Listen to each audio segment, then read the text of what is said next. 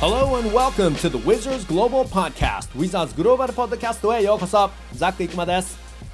NBA シーズンの再開に向けて詳細が明らかになってきていますが再開は7月の30日。オーランドで22チームが戦うことになっています。勝率だとウィザーズは22チーム中22位。なんとか滑り込んだ感じなんですが再開のフォーマットだと全チームレギュラーシーズンの残り8試合を行ってプレーオフに進む形となります。ウィザーズはプレーオフ入りできるんでしょうかね。今回はウィザーズの中継局 NBC スポーツワシントンでリポーター、ライターを務めるチェイス・ヒュースさんに話を伺います。チェイスさんはこのポッドキャスト2度目の出演となりますがチェイスさんのツイッターを見ると結構トレードの噂話を分析したりスクープだったりと、まあ、いつも攻める取材をする記者さんなので今日も興味深い話がたくさん聞けると思います。それでは早速チェイスさんです。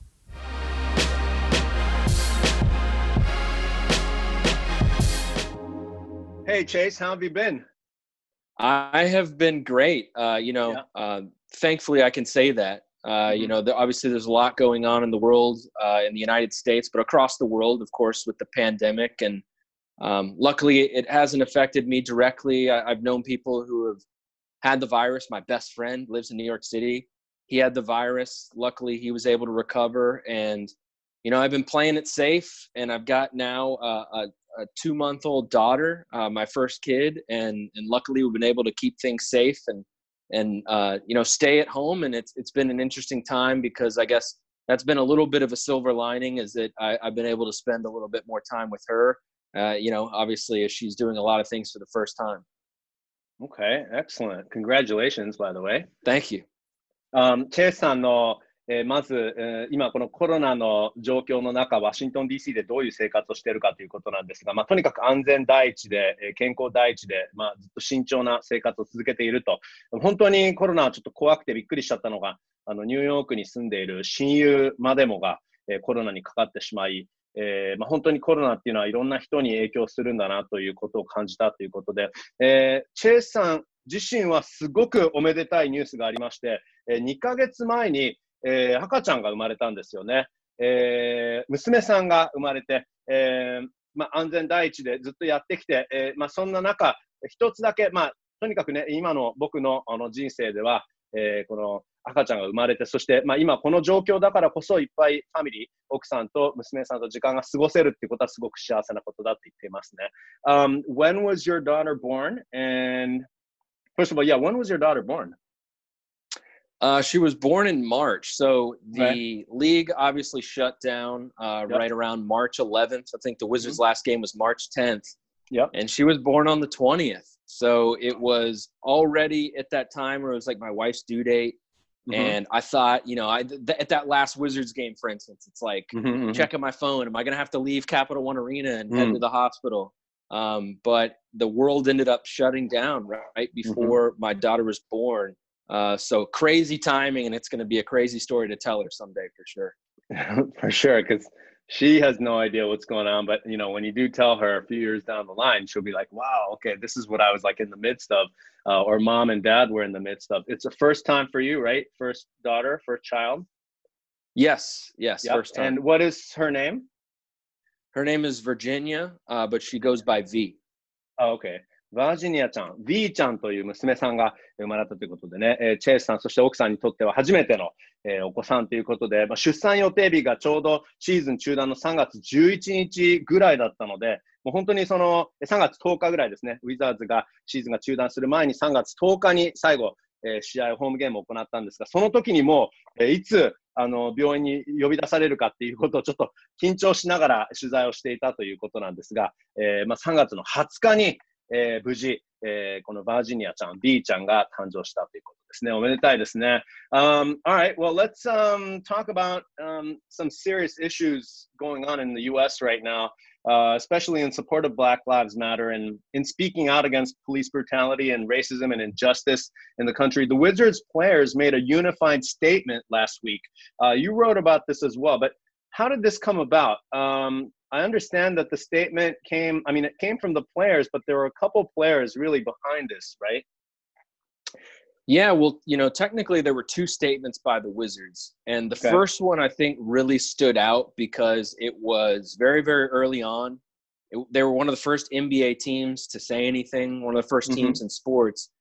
And they were really direct with their language against uh, poli- police brutality and saying words like Black Lives Matter. And it really, as you saw all these leagues and teams release statements, it still stood out as being really direct to the point. There were a lot of teams that put out statements that were really vague and maybe didn't say Black Lives Matter or didn't say the words police brutality. The Wizards were really specific with what they said, and it it really resonated at the time, and then especially like I said within the context of the rest of sports.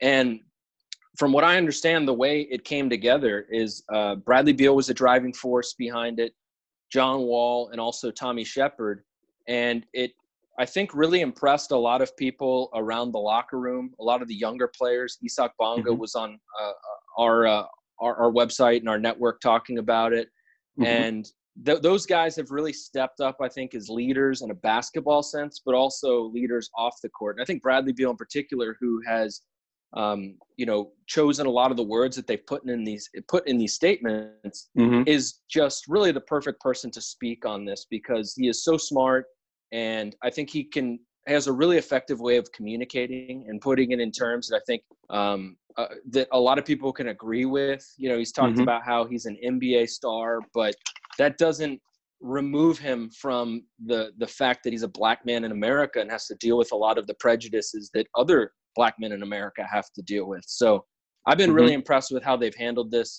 Um, you know, Bradley Beal with how he's been outspoken and John Wall also with how he's stepped up in so many charitable efforts during this pandemic. Okay. Okay. Uh, well, let me interpret that real quick. Um, まあ、ちょうど先週ですよね、えー、ウィザーズが、えー、これ2週間前かあの、アフリカ・アメリカに対しての警察の職権乱用と、あと人種差別に対して起きている、えー、ブラック・ライブズ・マターの運動をサポートするため、えー、ウィザーズの選手たちが共同声明をしましたけど、まあ、その流れについて、えー、チェイさん、詳しく、えー、知っているんですが、えー、まず、あのチームは、えー、2種類の声明がありました。で、えーまあ、1つは、えー、選手たちが共同声明ということで、えー、リリースしたものだったんですが、あのまず、チェイスさん曰く、本当にウィザーズはそういう意味では、このリーグの中でも、リーダー的リーダーシップを見せたと言っていますね。特にあの NBA では、ウィザーズがこういう声明をしたのは、チームの中でも早い方だったと。あとは結構他のチームで曖昧なちょっとコメント、えー、ブラック・ライブズ・マターっていうその言葉を入れなかったチームもいる中、ウィザーズっていうのはもうはっきりとブラック・ライブズ・マターをサポートする、あるいは職権乱用は良くない、そういうようなこと、警察の職権乱用は良くない、そういうような内容のはっきりとしたことを声明に入れたっていうことは、やっぱりウィザーズはちょっとそこのそういう意味ではリーダーシップを見せたかなと言っているんですよね。でその中でも特に GM のトミー・シェパードさんと、えー、ジョン・ウォール選手、あとブラッドリー・ビール選手の3人が本当にあのヒットリーダーとして、えー、この声明を書いたと。うん、声明に、うん、まあ、何か影響力を与えられるようにトミーさんが集めて、で、えー、まあ、話し合って、それでブラッドとジョン・オールが、えー、この作成を、文章を作成したということなんですが、えー、まあ、チェイス・ヒュースさんの出てる、え、NBC スポーツワシントン局の番組内で、えー、イサク・ボンガが教えて、打ち明けてくれたことなんですが、え、まあ、ボンガ選手曰く、本当にブラッドリー・ビールがリーダーとして力を発揮したと、ブラッドリー・ビール選手が結構この文章を作成していて、まあ、ほとんどゴーストライター的な存在ということなので、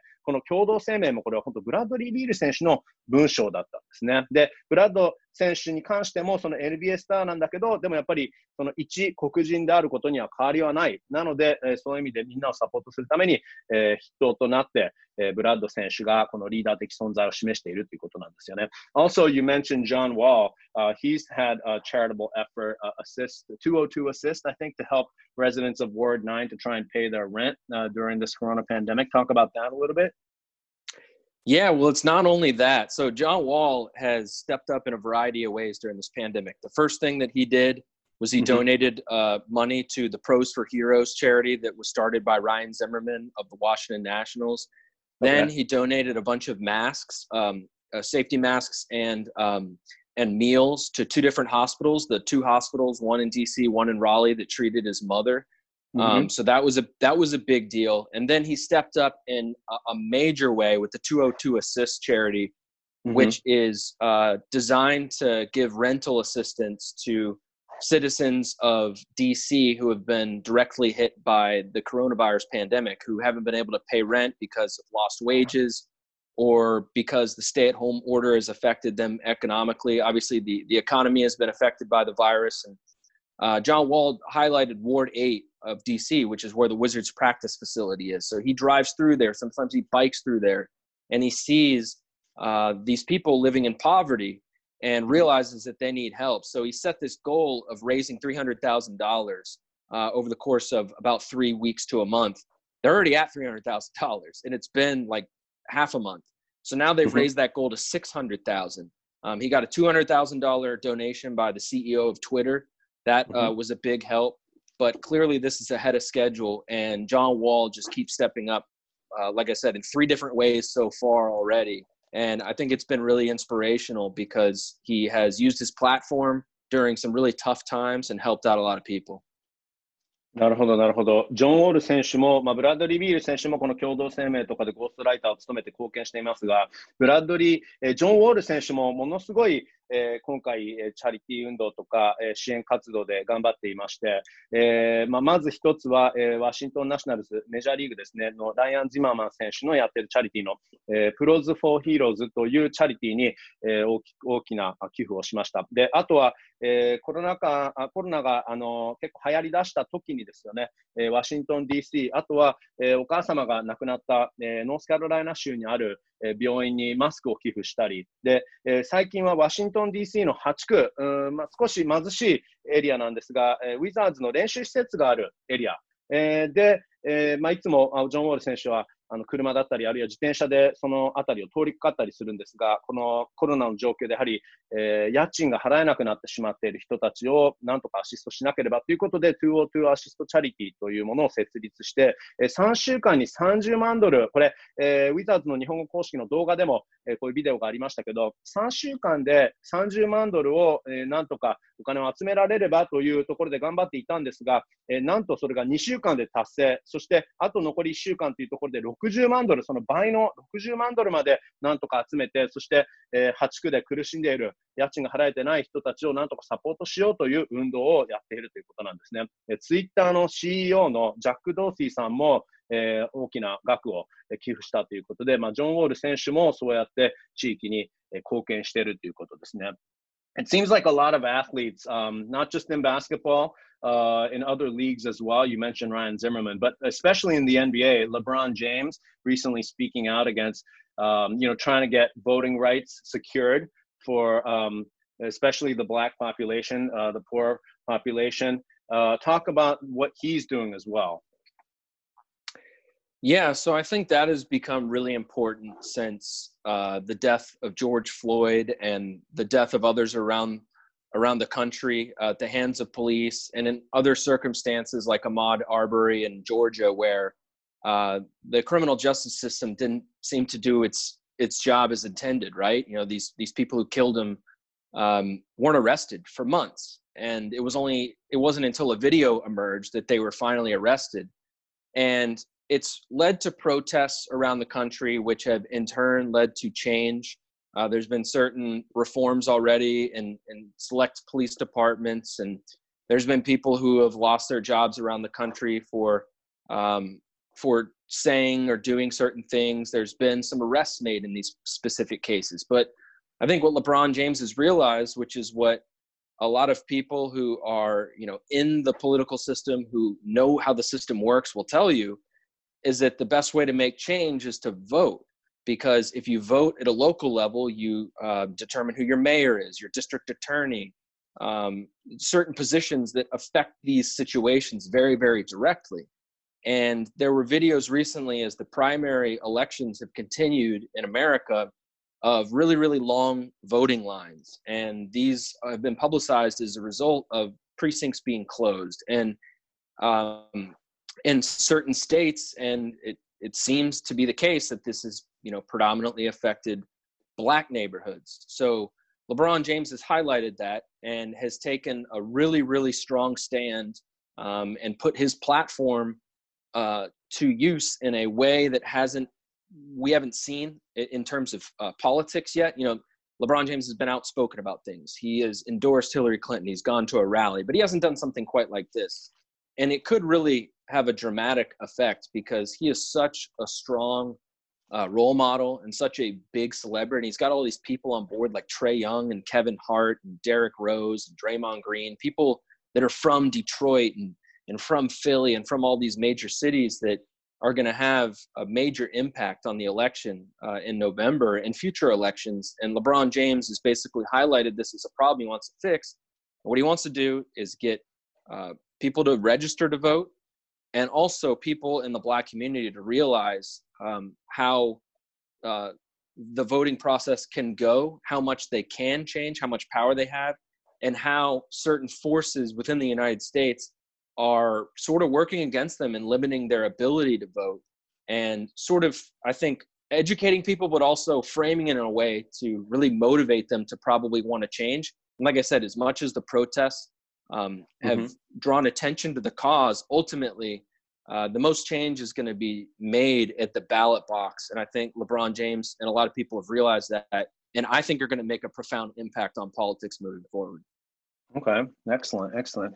Um, 他の選手たちも、これはウィザーズの選手たちだけでなく、えー、NBA の選手とか他のスポーツの選手もそうなんですが、ブラック・ライブズ・マターをサポートして、えーまあ、今、盛んに運動をアメリカでしています。で、えー、その一つが、えー、選挙違反を防止しようと。えー、アメリカのマイノリティ、特に黒人に対して投票妨害が、えー、結構目立つアメリカなんですが、それを阻止する団体を設立したレブロン・ジェームスですね。で、そのことについて、まあ、レブロン・ジェームスというのはもともと結構そういう選挙的なことにはすごく盛んで、まあ、以前はヒラリー・クリントンをサポートしたり、そういうこともしていました。学校も設立しましたよね。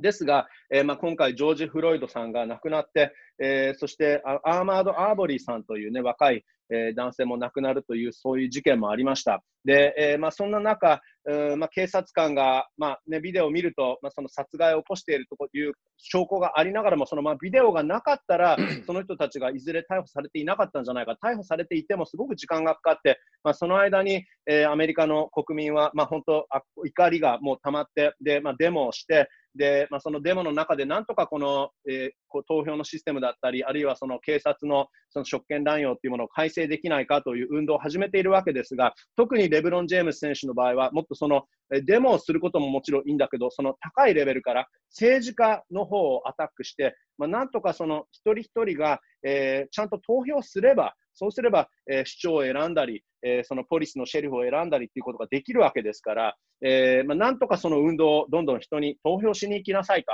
諦めるなと、あなたの一票がすごくこれは意味があるんだよということを、えー、人たちに伝えたいから、それをやっているということで、まあ、特にアメリカだと、えー、黒人のエリアになってくると、えー、かなり投票しにくくなっていたり最近私はジョージア州だったと思うんですが、えー、予備選挙ですよね、え普通だったらすぐ投票できるはずが、特に黒人の住むエリアだと、すごく投票しにくくなっていて、機械が壊れていたりとか、もう何時間も並ばなきゃいけなかったり、そういうことで人が諦めてしまうんですね。だけど、諦めるなと。えレブロン・ジェームスが他にたくさんスターを集めて、それがトレイ・ヤング選手だったりもそうなんですが、えー、みんなでこうやって投票するために、人にそのメッセージをしっかりと送り出すために、えー、この他の選手たち、セレブを集めて、えー、そしてみんな国民をどんどん教育していければと。え特にそのあなたの一票が意味があるんだよということについて、えレブロン・ジェームス選手は、えすごくしっかりと今運動しているということなんですよね。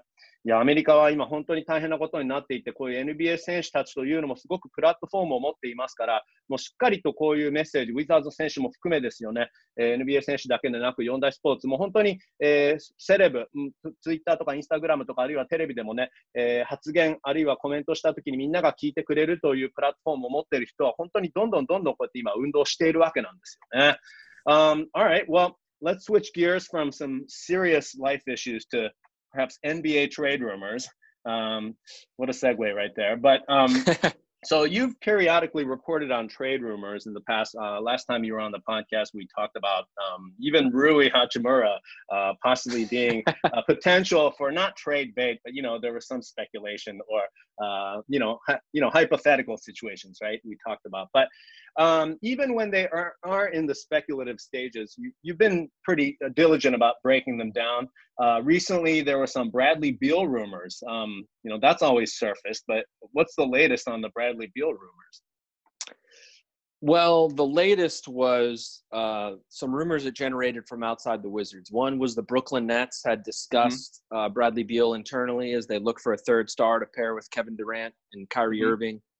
Another one was teams that have expressed interest in the past, and the Lakers and the Heat and the Pelicans were mentioned.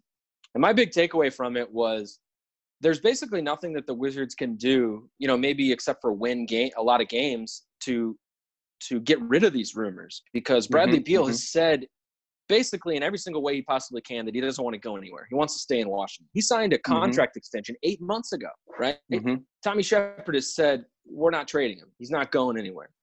But these rumors persist. Mm-hmm. And look, some of it is understandable. He's a really good player on a, on a team that doesn't have a very good record. Generally, that's the formula for guys who are attainable in trades. But Bradley Beal wants to see this through. He's signed up for the long haul with the Washington Wizards. And no matter what they say, uh, teams around the league are still going to be interested in him. I, I, I, just find that kind of fascinating. Um, mm-hmm, But if mm-hmm. you're a Wizards fan out there worried about Bradley Beal going anywhere, he's not going to be going anywhere anytime soon. He wants to stick with the team. And mm-hmm. I think it's at least through next season. So not just this season, but next season, because him and John Wall want to run it back together with Rui and with all these other pieces they now have. And until they find out whether that's going to work, then I, I, wouldn't be worried at all about Bradley Beal going eh, somewhere in a trade. Okay, that's good to know. That's good to know. Every time I see Brad's name, you know, it is always like you know, which team is interested.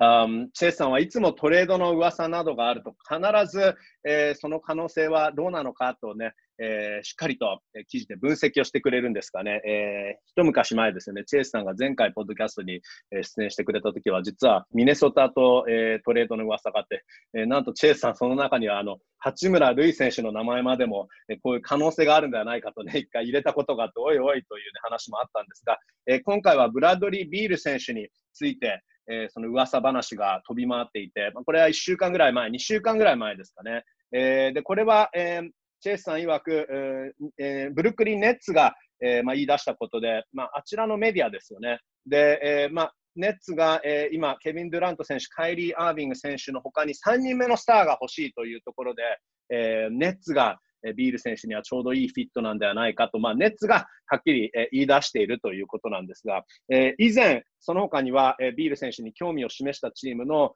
えまたちょっと噂が出ていたのが、LA レイカーズとかマイアミヒートとかニューオーリンズ・ペリカンズ、この3チームは以前からビール選手に興味を持っているということで、まああのー、チェイスさん曰く、ウィザーズはもう本当、勝たないとこういう噂はなくならないと言っているんですよね。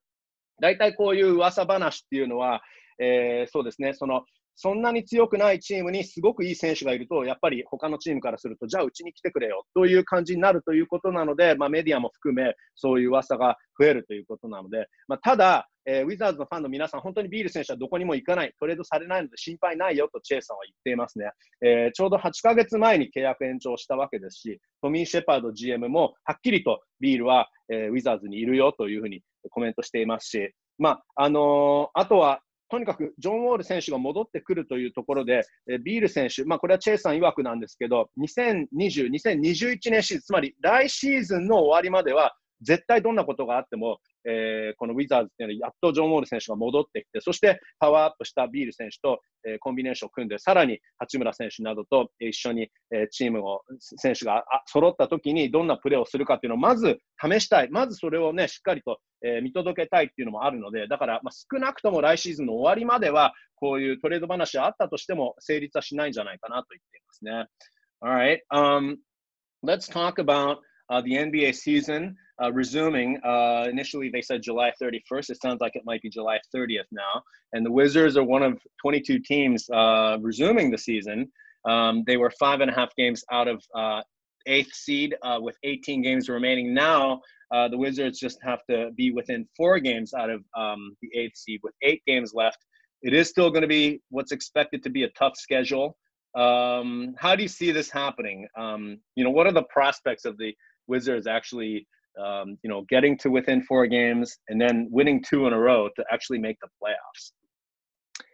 Well, it, it definitely will be uh, a little bit difficult. You know, you're talking about eight games, and now all of a sudden you don't have to close that five and a half game gap, but you're going up against better teams, right? If you're taking only 22 out of 30 teams and the Wizards are the 22nd team, you're removing the worst teams in the league. So you're only playing playoff contenders. So that's going to be difficult.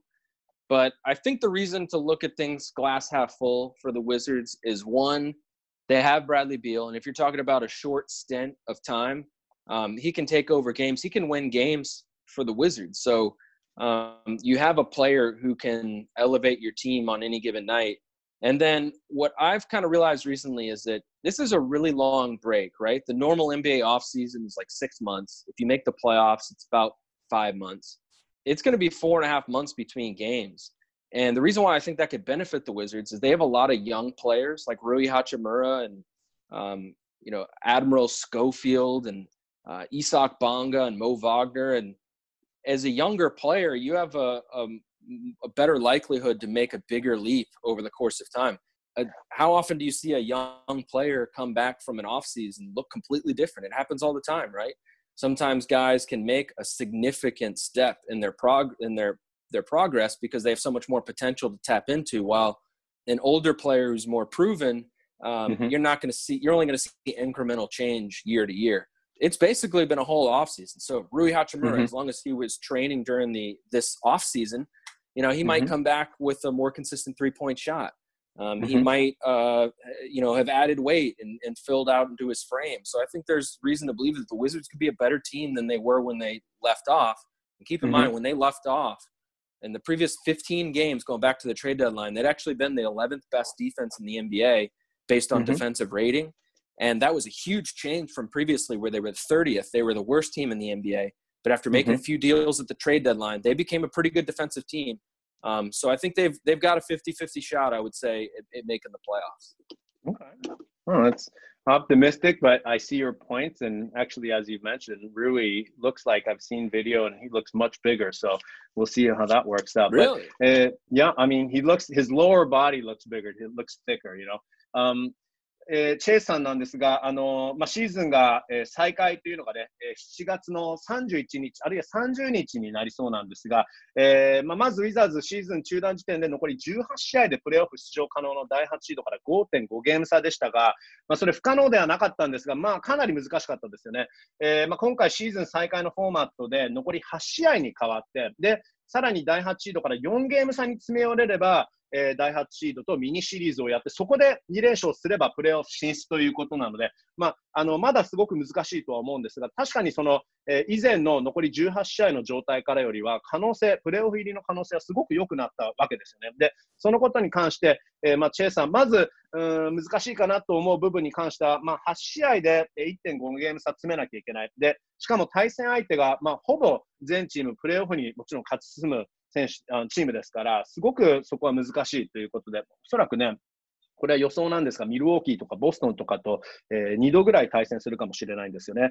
えー、しかし、ポジティブに捉える部分としたら、まずブラッドリー・ビール選手がもう本当ものすごいプレーをことしていますが、えー、ビール選手が今絶好調ということなので、えまあ、本当ビール選手がもうこの強いチーム相手でも1人でも力ずくで、えー、これまでの好調を維持していれば、えー、場合によってはもうビール選手1人で試合が勝てる場合もあるので、そこが大きいって言ってますね。あと今回の中断がすごく長くて、まあ、4ヶ月半ぐらいの中断になるわけですけど、普段のオフっていうのは6ヶ月ぐらいじゃないですか。で、このチームって1年目の選手、2年目の選手がすごく多くて、八村選手、スコフィールド選手、ボンガ選手、ワグナ選手などなど、えー、この選手、まあ、特にこれがものすごいベテランの多いチームだったら、そんなにこの4ヶ月半の間っていうのは何も変わらないかもしれないのが、えウィザーズの場合は、やはりこの1年目の選手が、まあ、この4ヶ月半のオフっていうのはもうほとんど普通のオフと考えればいいわけだから、まあ、ルイ選手の場合は2年目の状態でこの、シーズン再開が始まるというふうな考え方ができると。他の選手は2年目から3年目の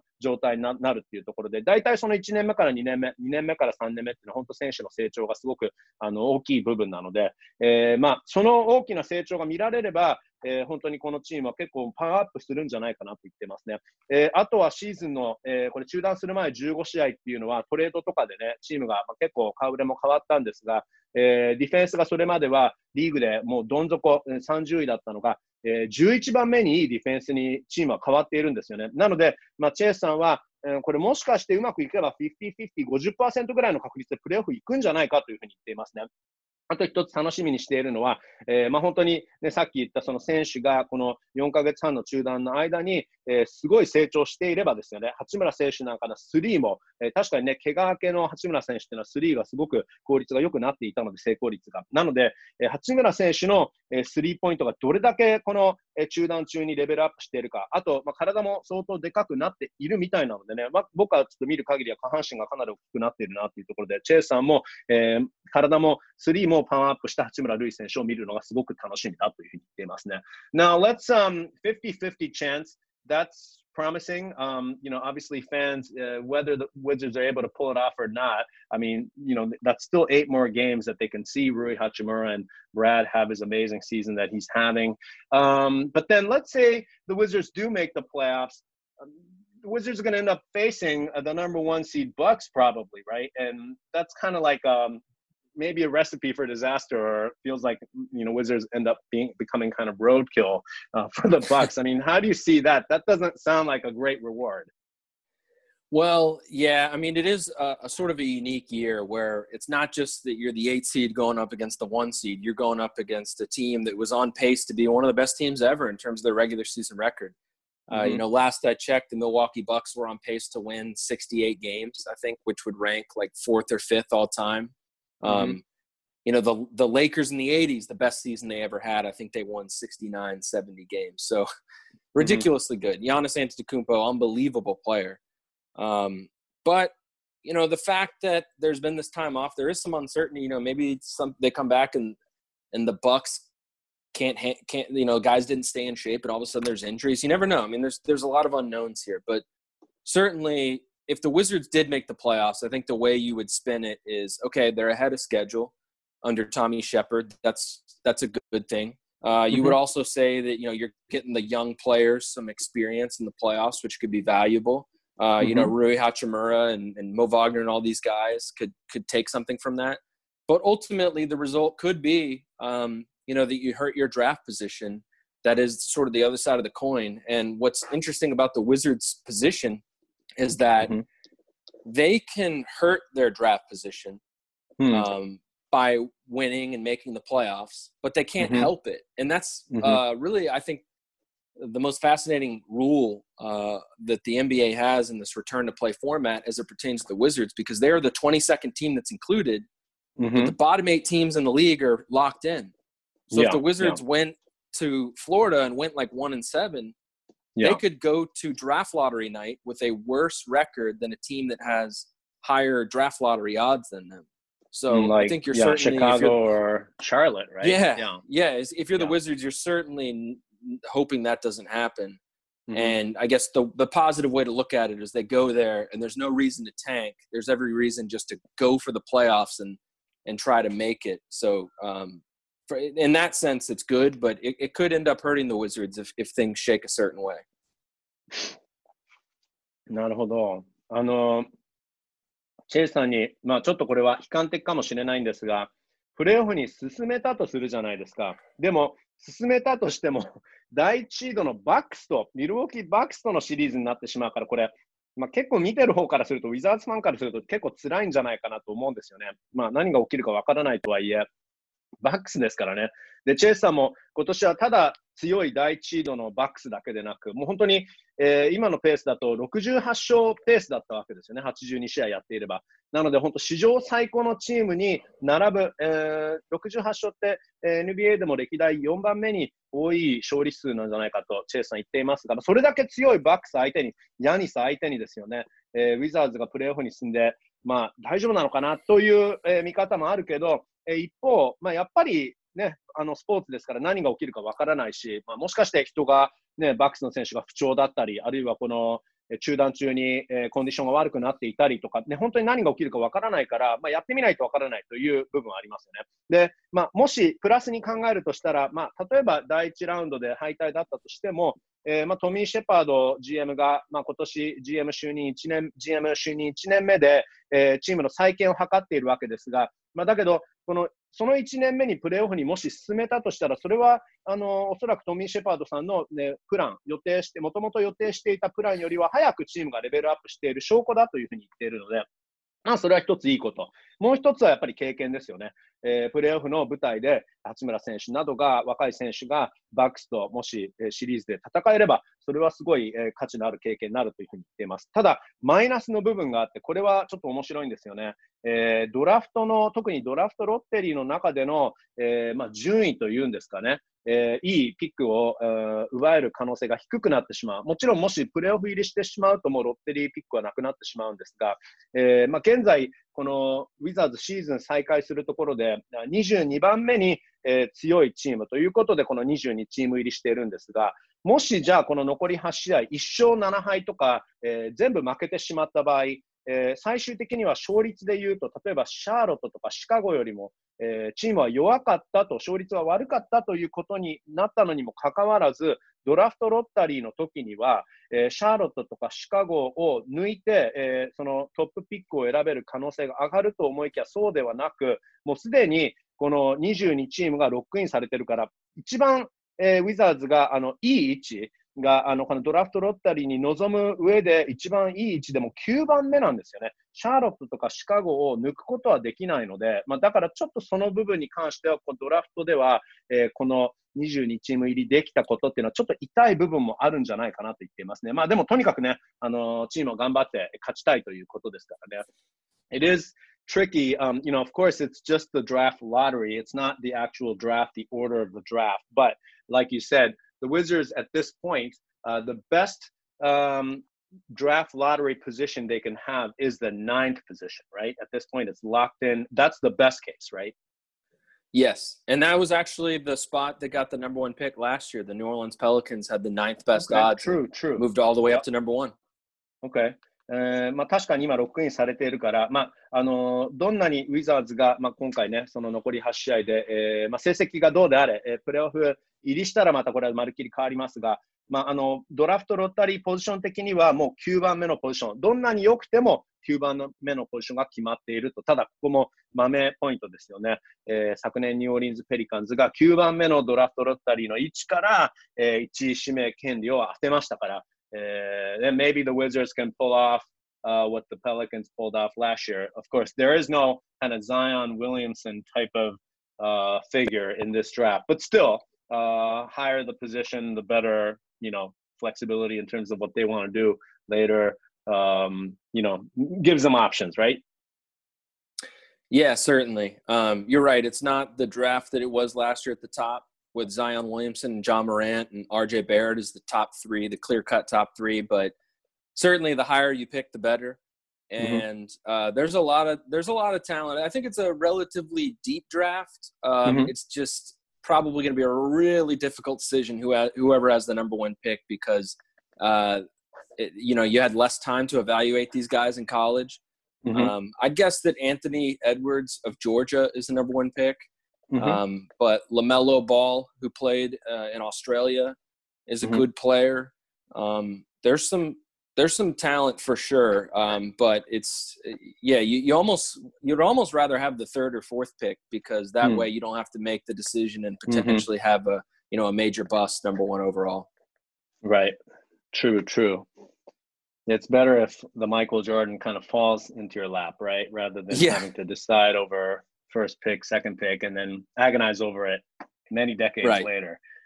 確かにこの今回のドラフトに関しては、まあ、昨年みたいにね、あのドラフトロッテリーの9番目の位置から、えー、1番目、えー、全体1位指名を勝ち取って、まあ、ザイオンをね、えー、奪うことができたペリカンズみたいなケースがありますけど、今年は、えー、昨年みたいなそこまでの方策にはならないんじゃないかなというところで、昨年はザイオン・ウィリアムソンとかジャモラントとか RJ バレットとか、はっきりとした1、2、3が揃っていたというところだったんですが、今年のドラフトは本当に、えー、はっきりとしたこのこの人が1番だという、そういう存在はいないんじゃないかなということで、まあ、あとはやはりその中断というね、大学バスケも中断、あるいはキャンセルということもあって、えー、選手たちをしっかりと評価、そこまでこれまでほどできていないんじゃないかなという難しさもあるけど、例えばそのジョージア大学のアンソニー・エドワーズとか、あるいはオーストラリアでプレーしているラメロ・ボールとかは、えー、この1番、2番目ぐらいに行くかもしれないけど、ただ本当にこのドラフトに関しては、その1番目に誰を取るかっていうのはすごく難しいので、逆に3番目か4番目ぐらいでもいいのかなというふうに言ってますね。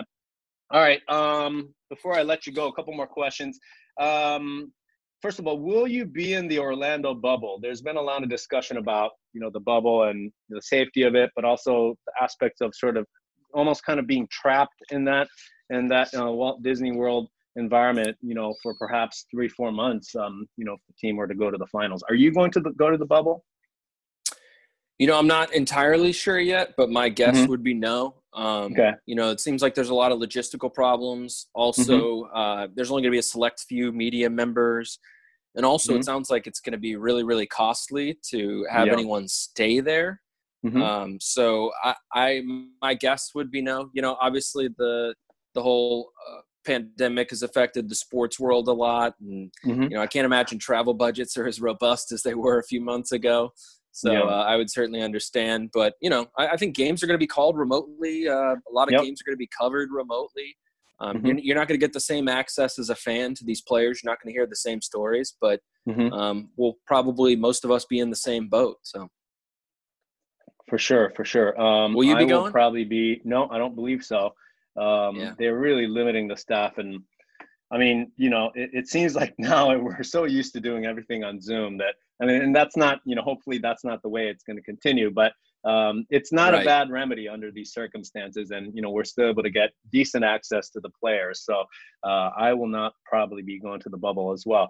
えー、このオーランドであのシーズンが再開する時になんですが、えーまあ、完全に隔離された環境、 え NBA はね、そのバブルという言い方をしているんですが、そういう環境を作ってシーズンを再開することになっていて、まあ、各チーム、スタッフの人数制限があって、で、まあ、メディアに対しても当然制限があるわけですけど、チェイスさんもやはりバブル入りはしないというふうに言っていますね。えーまあ、ウィザーズのラジオの実況の、えー、デーブ・ジョンソンさんも、えー、やはりオフチューブで実況すると言っていましたけど、チェイスさんも、まあ、分からないけど、おそらくいかないと思うと。えーまあ、物理的な難しさもある。これは本当に一回バブルに入って、例えばえー、出たとするじゃないですか。そうするとメディアの場合も戻ってこられないとか、あるいは、えー、もしかして、えー、ちょっとこれルールは変わるかもしれないんですけど、選手たちの場合は1回そのオーランドのその隔離された環境から離れると、もう1時間でも離れたら、その後戻って10日間、えーまあ、自粛しなければいけない、えー、自主隔離をして、それで、それでまた10日後に、えー、チームに合流できるという物理的な部分もあって、で、まあ、さらにテレビ局とか、あるいはこういう媒体、メディアの媒体からすると、すご莫大なコストがかかる。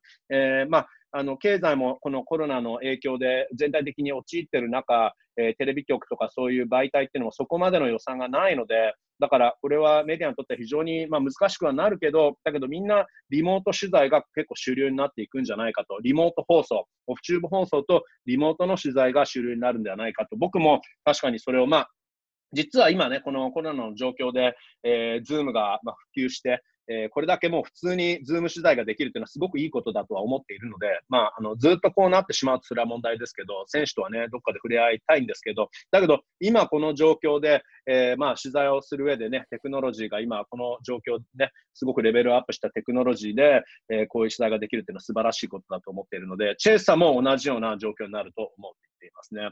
Um, all right, well, I'm certainly uh, looking forward to covering the team remotely and perhaps seeing you on those Zoom calls. Um, but then, of course, uh, you know, looking forward to seeing you in person at some point. Um, you know, I guess it'll you have too, to man. be next season. Um, I do have one last thing. Um, during this uh, season suspension, I've noticed that you're posting a lot of um, pictures of uh, shoes on your Twitter, and they're not like Nike shoes like a lot of the basketball players or some of the cool cats, you know, on the team, and Chris Miller, uh, some of the other cool cats. Uh, Dae Onoguchi, our cameraman as well, is always into. Oh, he's Nikes, got great shoes. Making fun of my New Balance shoes. Uh, what's wrong with uh, Kawhi Leonard, right? But um, you're you're purposely going out there to uh, post the latest bands that you purchased. What's what's up with the Vans shoes? Yeah, it's funny. I bought a few pairs of shoes during quarantine, and uh-huh. one thing when I when I go to Wizards practices in person, yeah.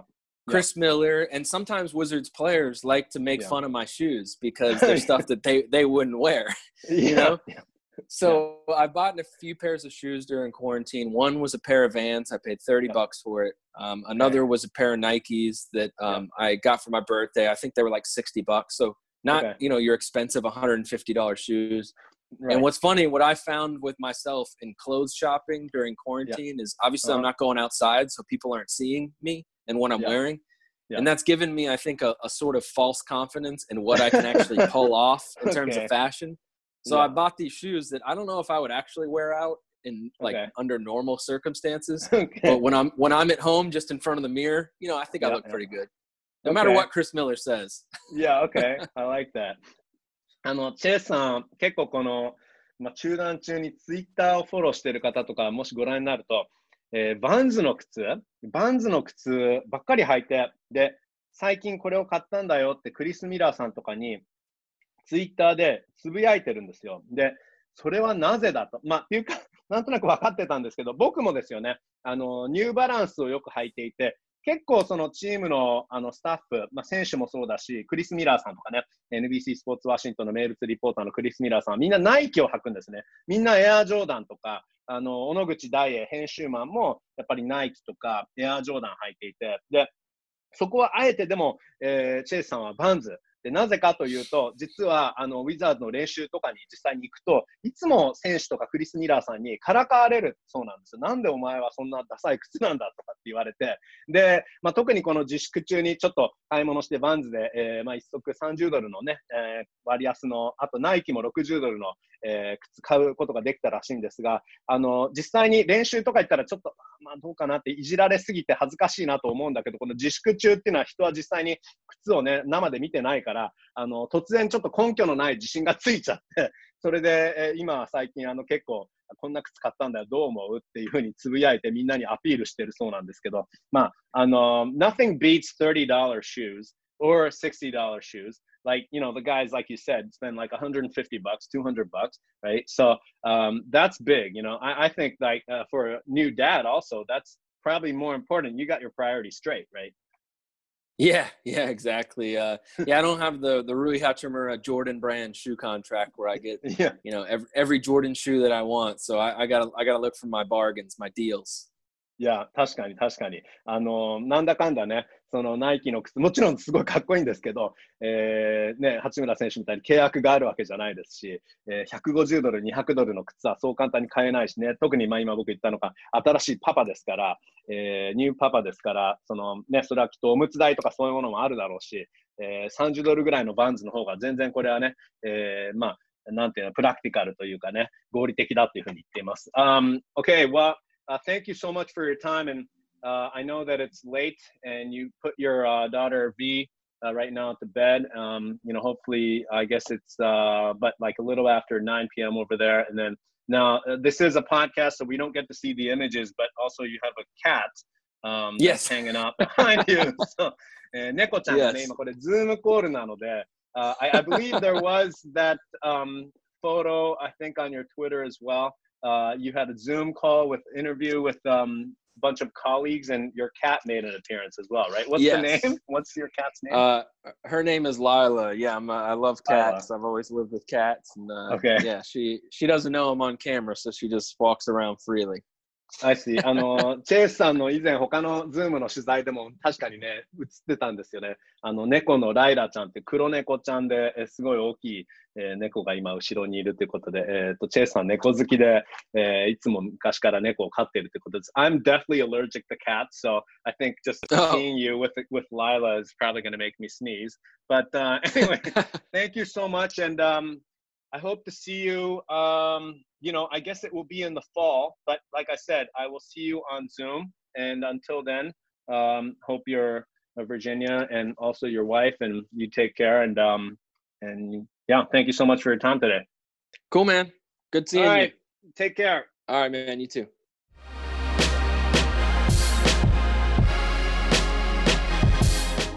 チェイスさんありがとうございました。